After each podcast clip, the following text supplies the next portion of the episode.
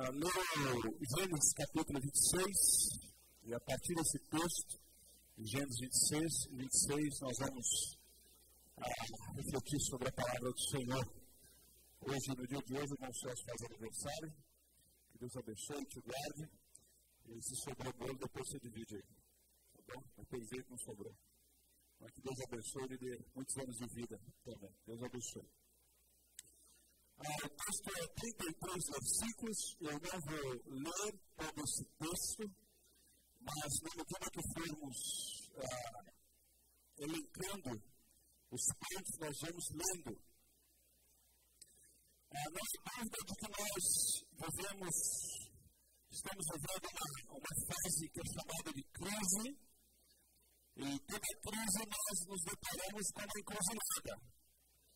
Alguns colocam os seus pés na estrada da vitória e outros descem a ladeira do fracasso. É, é na crise que separa as almas dos moleques. É a crise que revela os verdadeiros amigos. E nenhum dos heróis, dos verdadeiros heróis dessa fase que nós vivemos estão na mídia. Nenhum deles, nenhum deles. Aliás, na mídia estão os covardes. Na crise, alguns fracassam, outros triunfam. Mas nós precisamos aprender com a história aquelas crises que surgem dos verdadeiros vencedores. O texto que nós vamos ler conta a história de Isaac lutando com algumas crises na sua vida, na sua família e no seu país. E como que Isaac lidou com isso e fez com que a adversidade se transformasse num trampolim para que ele crescesse na graça e conhecesse mais da verdade que há no nosso bom Deus. Começa lendo Gênesis capítulo 26, onde diz assim, a partir do verso 1. Houve fome naquela terra, como tinha acontecido no tempo de Abraão. Por isso, Isaac foi para Gerar, onde Abimeleque, rei dos filisteus, onde Abimeleque era rei dos filisteus. O Senhor apareceu a Isaac e disse, não deixe o exemplo para estabelecer na terra que ele indicar. Permaneça nessa terra mais um tempo, e eu estarei com você e o abençoarei.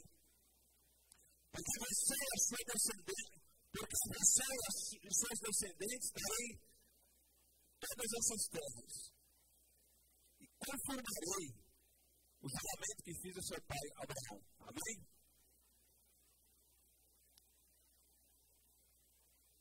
Isaac nos ensina, já de início nesse texto, que no meio da adversidade, no meio da dúvida, no meio da crise, no meio da provação, no meio da angústia do coração, não adianta fugir.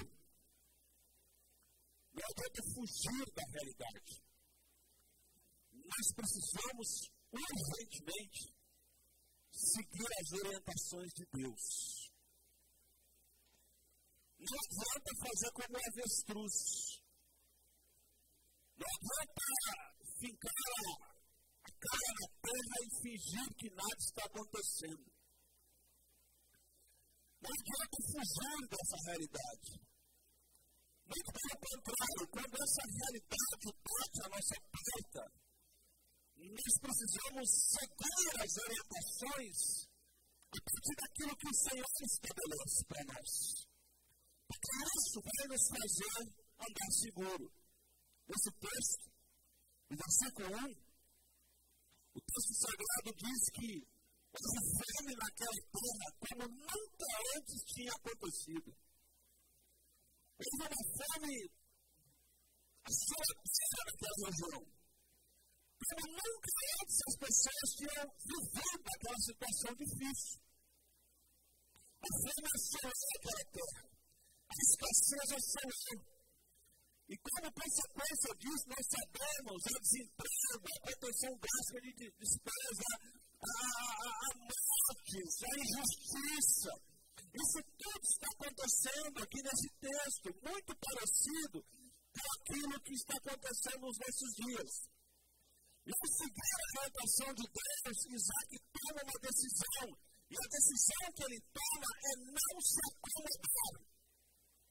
Ele não se acomoda. Ele, ele, ele, não abraça a síndrome de Gabriela. Eu nasci assim, vou viver assim, vou morrer assim, porque a vida é assim. Ó céu, ó terra, lembra?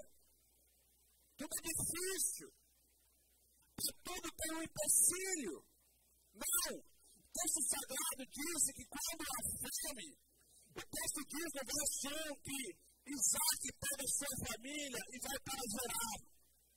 Ele vai, diante da crise, ele não se acomoda, ele não se entrega ele toma uma atitude, ele é proativo. Mas no meio da crise, quando ele não se acomodou, ele precisou ouvir a voz de Deus. Porque na crise o nosso coração é quebrantado ou é mais endurecido. A pandemia aproximou pessoas de Deus, mas distanciou muita gente também de Deus. O mesmo céu que derrete o gelo endurece o barro. O mesmo a mesma ação na vida de uma pessoa pode ter reações diferentes em diversas pessoas. Lembra quando Jesus acaba o sermão do monte e ele diz o seguinte: Quem ouve as minhas palavras é como o sábio que construiu a sua casa sobre a rocha. E quem ouve as minhas palavras e não pratica é como o que constrói a sua casa sobre a areia. E o que há de comum nesses dois personagens? O Senhor Jesus diz que sobre os dois acontecerão ventos e tempestades. O fato de servirmos a Cristo, de estarmos em Cristo, não nos isenta de viver ventos e tempestades na vida. O Senhor Jesus diz: olha, no mundo vocês terão aflições, e nós temos aflições. Mas o Senhor diz: tem de bom ânimo, porque eu venci o mundo. E se eu venci o mundo, eu abri essa porteira desse sistema, para que vocês possam vir atrás e o Espírito Santo de Deus vai capacitá-los para que vocês também possam vencer o mundo. E essa é a promessa que nós temos. É nisso que nós nos agarramos. Essa é a nossa esperança. E nós não somos ficamos dignos porque nós temos essa esperança. Porque nós temos essa esperança. E aqui no texto, no verso 2, o texto diz assim: O Senhor apareceu a Isaac e disse: Não desça ao Egito, para estabelecer-se na terra que eu lhe indicar. Parece assim, eu tenho a impressão de quando eu leio esse versículo 2, que na rotina dos anos de Isaac, na memória de Isaac, foi aquilo que o seu pai Abraão tinha contado a ele. Porque um dia, no livro dos Caldeus, o Senhor concede a Abraão uma bênção bastante estranha. Que eu aprendi que é a bênção da instabilidade. Quando tudo parece que está estável, o Senhor dá uma leve. E, e, e, a instabilidade acontece, porque Abraão, ele estava muito bem indo dos caldeus. E o Senhor o chama e diz: Você vai para a terra, que terra? Terra que eu vou te mostrar. Em outras palavras, onde é, Senhor? O Senhor está dizendo a Abraão assim: Abraão, muito mais importante que a terra que você vai é com quem você vai. Você vai comigo. E muito mais importante do que onde você está é com quem você está. E se você estiver com Deus, você pode abrir aspas. Se você estiver na presença de Deus, abre aspas, o que eu vou dizer. Você pode estar no inferno, que o inferno se torna um céu, porque Deus está presente. Porque Deus está presente. Então, seja qual for a limitação onde estivermos, a luta que estivermos passando, a dor que estivermos sentindo, muito mais do que o lugar onde nós estamos, é com quem nós estamos. E se nós estamos com Deus, que o Egito nos dê todas as possibilidades de prosperidade na vida, é onde o Senhor é Isaac. E é que o Senhor quer que Isaac prospere. Não é no Egito, mas o Egito tinha todas as possibilidades, era o grande império da época, era a grande possibilidade da época. Mas o Senhor diz a Isaac, Isaac, você não vai para o Egito, não é nessa terra que eu quero que você prospere, você vai ficar em geral, mas grande parte de geral é dar certo. E Isaac podia virar para Deus meu Deus, está tudo bem onde eu estava, o Egito tem possibilidade dos meus filhos crescerem,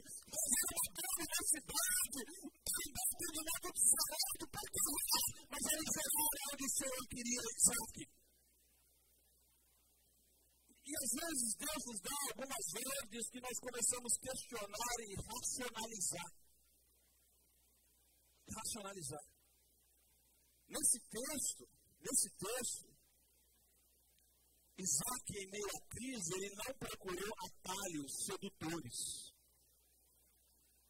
Nesse texto, Isaac não fincou seus olhos nas circunstâncias. Mas ele fincou seus olhos nas promessas do Senhor.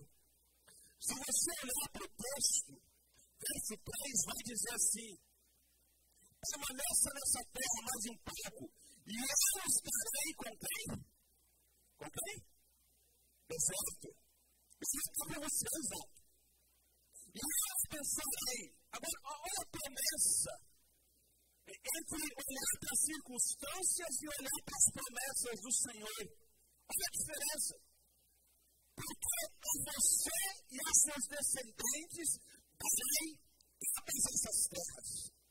E confirmarei o juramento que fiz a seu pai.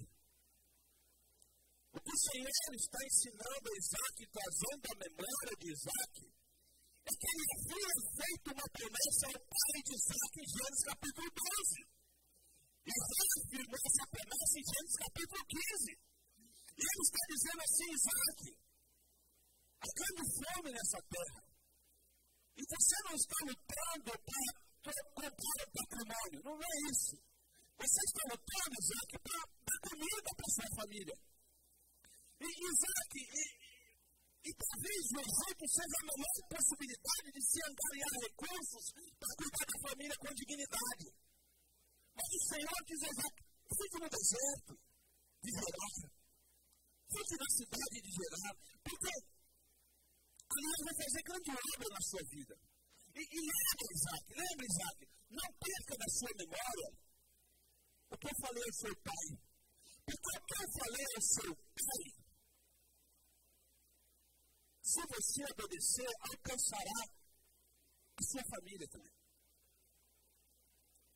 Muita gente, via de regra, de tempos em tempos, surgem bocagens teológicas nos, nos cultos das igrejas. Isso não é novidade. Isso não é novidade. E durante a minha adolescência, tinha um fenômeno na, na igreja e todo mundo ficava preocupado da maldição hereditária. Maldição de pai para filho e por aí vai fora. Mas isso foi mais uma bobagem, mais um besteirão nos cultos das igrejas. Isso tem muito mais a ver com espiritismo do que teologia bíblica. Isso, na verdade, é espiritismo sendo pregado nos cultos das igrejas. Não existe maldição hereditária. Mas parece que me chama a atenção nesse texto que decisões dos pais respinga na vida dos filhos e pode abençoar a vida dos seus filhos. Promessa que Deus fez a Abraão está respingando na descendência de Abraão agora Isaac. E daqui a pouco a gente vai ver um pouco melhor isso. Mas em meio à adversidade, os meus olhos precisam estar fitos nas promessas do Senhor e não nas circunstâncias. Acabamos de recitar aqui. Eu não sei se você prestou atenção nisso. Acabamos de cantar algumas vezes, eu confio em ti, Senhor. Lembra? Eu confio em ti. Eu confio em ti. E se você não se lembra, o cântico é uma oração que fazemos a Deus. O cântico são palavras que nós preferimos e nós supomos que sejam verdades do nosso coração ditas com sinceridade a Deus. E nós recitamos nessa noite algumas vezes a expressão: Eu confio em Ti, Senhor. Eu confio em Ti. Então, no meio de toda notícia ruim, toda notícia ruim, os nossos olhos, eles não podem estar fitos nas circunstâncias, e sim nas promessas do Senhor. Na crise, nós precisamos não seguir os nossos instintos, mas nós precisamos seguir a revelação de Deus. O caminho que Deus aponta para nós. O caminho que Deus aponta para nós. A crônica de Homero, uma crônica grega, existe uma das crônicas de Homero que é o canto da sereia. O canto da sereia nada mais é do que Homero vai atravessar um canal e ele precisa atravessar aquele canal e existem dois navios com lindas mulheres. Mulheres lindas da cultura grega que elas tocarão flauta, canção, tocarão instrumentos tentando seduzir Homero. Homero precisa passar naquele canal sem ouvir nada, porque se ele ouvir um pouquinho, se ele ouvir um pouquinho, ele é seduzido. Então diz a crônica de Homero que ele pega cera e coloca no seu ouvido. Ele coloca muita cera no seu ouvido, ele entope o seu ouvido de cera, para que ele passe aquele canal e chegue ao objetivo e alcance a vitória e não seja seduzido pelo canto da sereia. Então, na crise, nós estamos atravessando um canal, nós temos um objetivo. Existem sereias dos dois lados cantando. E, e, e, e um segundo que nós passamos a guarda, nós tiramos os olhos objetivo. Somos seduzidos. E aquela fração de um segundo do canto da sereia que nos seduz, nos tiram do objetivo. E nós não conseguimos atravessar aquele canal. É isso que Isaac está passando. Mas a segunda realidade nesse texto está do verso 7 ao verso 11. Uma realidade difícil. E vocês conhecem a história. Mas para quem não conhece, eu gostaria de ler esses quatro versículos. Gênesis 26, de 7 a 11. Diz assim. Quando os homens do lugar lhe perguntaram sobre a sua mulher, ele lhe disse: Ela é minha irmã. Teve medo de dizer que era sua mulher, pois pensou: os homens desse lugar podem me matar por causa de Rebeca, por ela ser tão bonita. Isaac estava em Gerar, já fazia muito tempo. Certo dia, Abimeleque, rei dos filisteus, estava olhando do lado de uma janela quando viu Isaac acariciando Rebeca, sua mulher. Então Abimeleque chamou Isaac e lhe disse: Na verdade, era tua mulher porque você disse que era tua irmã. Isaac respondeu, porque pensei que poderia ser morto por causa dela. Então disse Abimeleque, tens ideia do que você fez? Qualquer homem bem poderia deitar com sua mulher e teria trazido culpa sobre nós. E Abimeleque advertiu todo o povo. O que, que ele disse para todo o povo? Quem tocar nesse homem ou nessa mulher, certamente vai morrer. Irmãos, os grandes homens de Deus, eles também têm pés de barro. Às vezes, às vezes a gente coloca algumas pessoas no pedestal porque o nosso coração é idólatra. E nós começamos a adorar a criatura ao invés do Criador. Às vezes nós criticamos algumas religiões que adoram imagem, mas talvez na nossa percepção cristã não existe imagem aqui na igreja. Mas algumas coisas na nossa vida se tornam idolatria. Dentre elas, alguns homens e algumas mulheres alguns cantores, algumas cantoras. E, e, os homens de Deus, eles têm pés de barro. O que, que isso significa? Significa que eles erram também. Eles erram. Presta atenção que há pouco tempo, a, a fração de versículos, Isaac, ele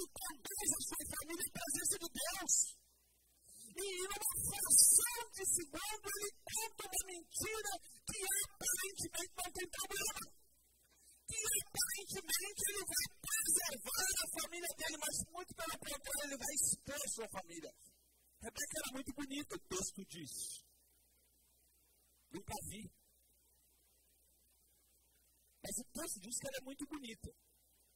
E o nosso texto foi traduzido por João Ferreira de Almeida, na Indonésia, um padre católico, português.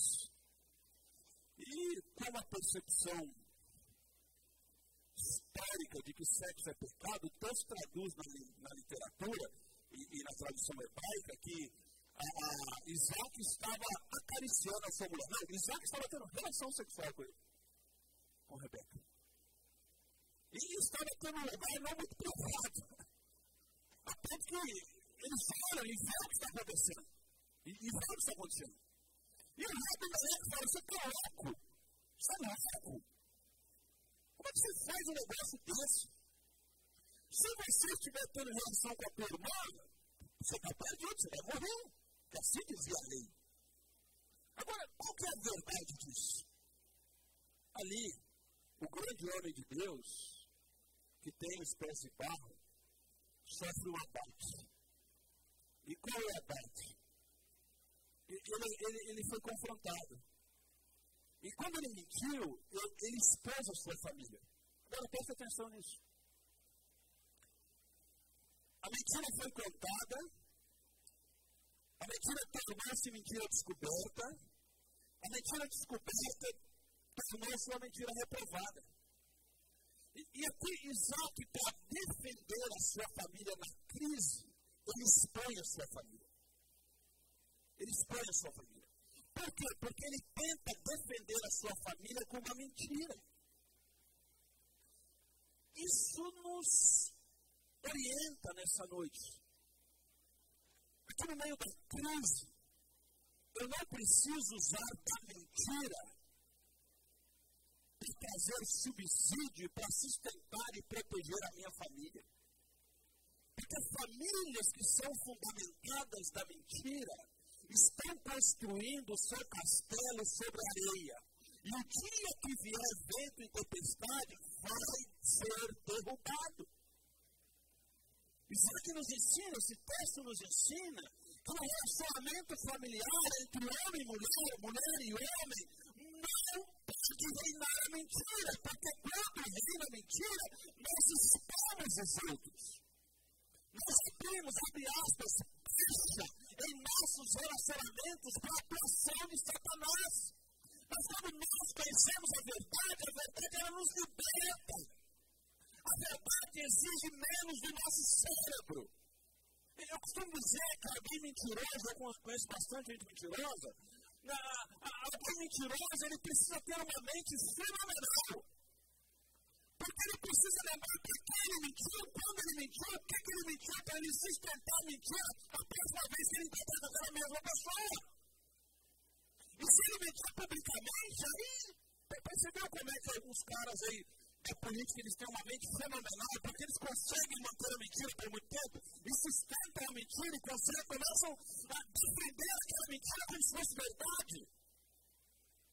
É engraçado que na nossa construção, na nossa construção, Deus foi tão bom que ele fala assim, olha, em outras palavras, quando você fala a verdade,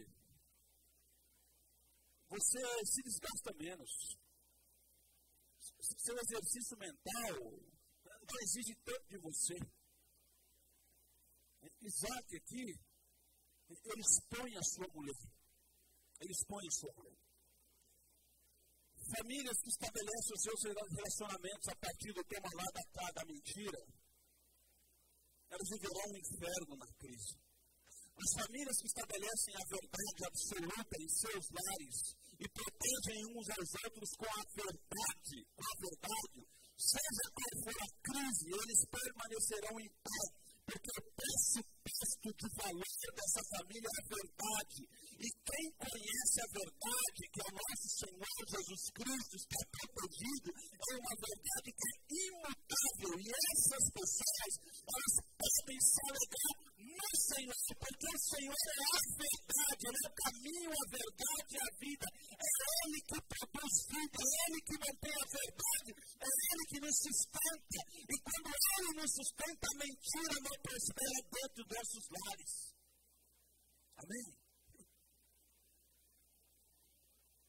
A nossa casa, a nossa casa, deve ser, entre aspas, o império da verdade. Mesmo que a verdade machuque, sim.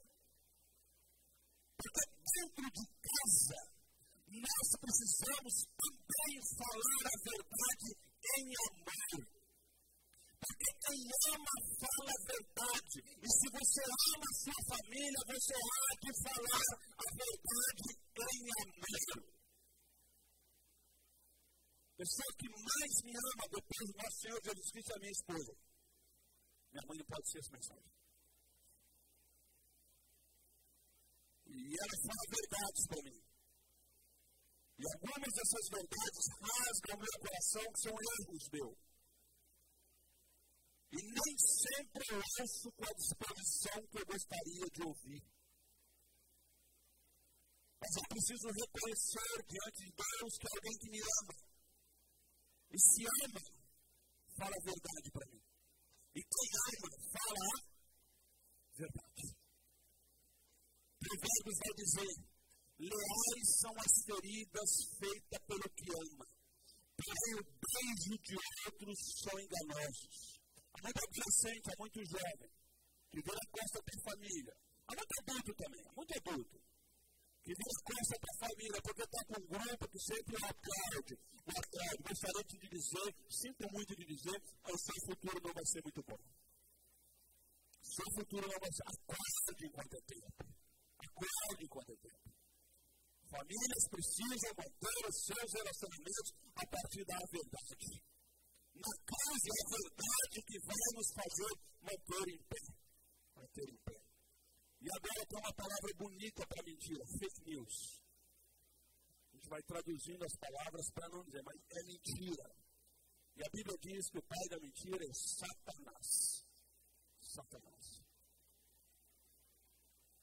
Quando a crise bater a nossa porta, a gente não conte mentiras brancas para proteger a nossa família. Porque quando a gente conta mentiras brancas, essas mentiras expõem nossa família e não protegem permanecemos na verdade, nas promessas do Senhor, olhando. Sabe por quê? Porque os homens, os grandes homens de Deus também têm pés de barro. E quando eu olho para isso que Isaac está vivendo, eu me lembro, por exemplo, olha o que, que fala Gênesis capítulo 26, verso 34 e 35. Esaú era filho de Isaac. Esaú e Jacó. E no verso 34 e 35 do verso 26 dizia: Tinha Israel 40 anos de idade, quando escolheu por mulher Jacate, filho de Berio e Tita, e também de Basemate, filho de Emal e Tita. Olha o que uma escolha errada de filho faz com os pais. Verso 35. Essas mulheres, essas mulheres amarguraram a vida de Isaac. Uma escolha errada de Esaú uma escolha impensada de Esaú, filho de Isaac, detonou a vida dos seus pais. É isso que o texto está dizendo. Agora preste atenção, porque isso que eu vou falar é antipopular. Mas o de Deus não tem esse negócio assim, a minha vida. Não interessa a minha vida. Ou, ou mais ou menos, eu sei que a intenção do para do caminhão não é essa porque ele está falando mais de fofoqueiro. Mas sabe aquele negócio assim, se a vida para cada um, para cada um cuidar da sua, sabe o que é isso? O camarão está falando é fofoqueiro, ele tem razão.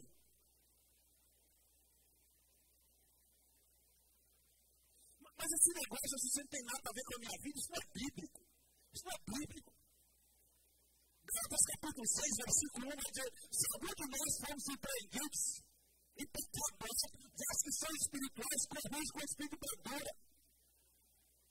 Ah, mãe, pai, isso não tem nada a ver com a minha vida. Sou de mulher. Uma decisão errada de um filho arrebenta com toda a família. Portanto, nós precisamos andar na verdade. Família tem a ver com aliança, tem a ver com cuidado mútuo, devemos satisfação aos projetos. É assim que nós crescemos na crise. É assim que nós crescemos na crise. Nós crescemos na crise não pelas promessas e não pelas circunstâncias. Nós crescemos na crise mantendo a verdade do Senhor no nosso coração e não tomamos decisões a partir dos nossos instintos, a partir da mentira. O texto nos ensina isso. Mas eu quero concluir dizendo o seguinte: o texto não para só aí. Mas o texto diz que Abimeleque, Abimeleque abençoou Isaac. E no verso 12 de, de Gênesis 26 diz assim: Isaac formou a velha naquela terra. No mesmo ano, quando sempre orou porque o Senhor o abençoou. Detalhe: Isaac está no meio do deserto. E, e só para você acompanhar, eu quero encerrar rápido aqui. Isaac cavou na Israel. Isaac cavou sete poços. Ele cavava um poço, os inimigos vinham topar. Ele cavava outro poço, os inimigos vinham topar. Ele cavava outro poço, os inimigos vinham topar. Isaac nos ensina uma lição preciosa. Mesmo no deserto, quando estão nós que são pessimistas, façam investimentos e não fiquem aumentando. Cava poços alguém, você não pensa em alguém para o seu casamento. Você não pensa graça para Deus. A razão de dizer que você prosperando sempre eu, sabe por quê? O Senhor faz esse cara prosperar no meio do deserto, sabe por quê? Irmãos, porque ele não se entregou. Porque as outras promessas, e quando ele presta atenção, quando ele errou, ele não escondeu a sua sujeira debaixo do tapete. Quando Abimeleque confrontou o vosso primeiro pesado, os pais da família. E rapidamente ele se apega à verdade. E quando ele se apega à verdade, ele não se entrega. Ele cava pé, alguém vem em terra. Ele cava o pé, alguém vem em terra. Ele não desiste de cavar passos no deserto. E quando você vai ler o sétimo, o sexto e sétimo passo, aquele passo que sustentou todo o povoado de Gerar, ele pensou, quando os prognósticos são negativos, quando os prognósticos são negativos, olha para as promessas do Senhor. Olha para as promessas do Senhor. Dos grandes homens do nosso país que eu gosto muito é Juscelino Kubitschek. Juscelino Kubitschek foi presidente do Banco da nossa nação de 1956 a 1961. Juscelino Kubitschek era filho de caçante, de caçador viajante e uma professora pública. Aos três anos ele ficou. O Flamengo começou foi estudar medicina em Belo Horizonte. E, e ele era tão pobre, tão pobre, que além de pagar essas pobres estudos, não tinha dinheiro para comprar uma cadeira. Só a cadeira era uma classe de tomate que ele usou como engraxate. Mas o Celino Kubitschek, ele venceu as dificuldades. Ele tornou-se um médico cirurgião. O Celino Kubitschek, era do interior de Minas Gerais, que era filho de um caseiro, viajou de uma professora que se tornou elfo. Esse homem lutou na vida, não se entregou, abre aspas, cavou poços. E fez especialização médica na França e na Alemanha. Ele foi deputado federal por duas vezes. Foi governador do estado de Minas. Foi presidente da República de 1956 a 1965. Em 21 de abril de 1960, ele inaugurou Brasília. Ele inaugurou Brasília capital do Cerrado. Um homem que nasceu no interior. Tinha tudo para se entregar. Mas ele cavou poços. Ele cavou poços. Ele não se entregou em meio à adversidade. Que Deus os abençoe. Que Deus os guarde. Que no meio da crise, preste atenção. Que no meio da crise, a gente não fute os nossos olhos nas circunstâncias, mas sim nas promessas de Deus. Amém? Amém, irmãos? Está vivendo crise? Eu estou vivendo.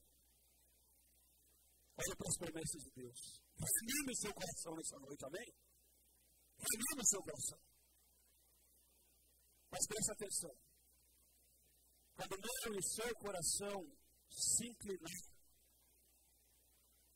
acasalar no nosso coração a mentira, mesmo que ela nos traga benefícios, formamos os nossos pés e da nossa família na verdade.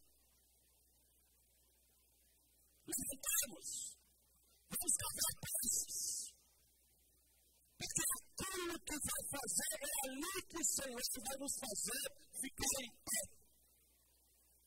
E se cavarmos sim, ninguém vier em pé. Levantamos. Fazemos rápido.